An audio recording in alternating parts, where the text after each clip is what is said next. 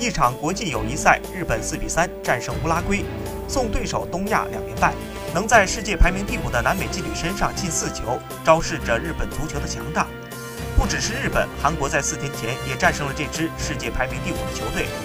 虽然没有苏亚雷斯，但乌拉圭两场比赛依然尽前主力。卡瓦尼、本坦库尔等人的登场，足以证明乌拉圭对于比赛的重视程度。而在日本和韩国越来越强大、逐渐进步的同时，国足只能挑弱队练手，妄图通过踢印度、叙利亚之流来提升我们的民族自信。国足为保留原地踏步的实力，就已经拼尽全力。亚洲一流，中国还有很长的路要走。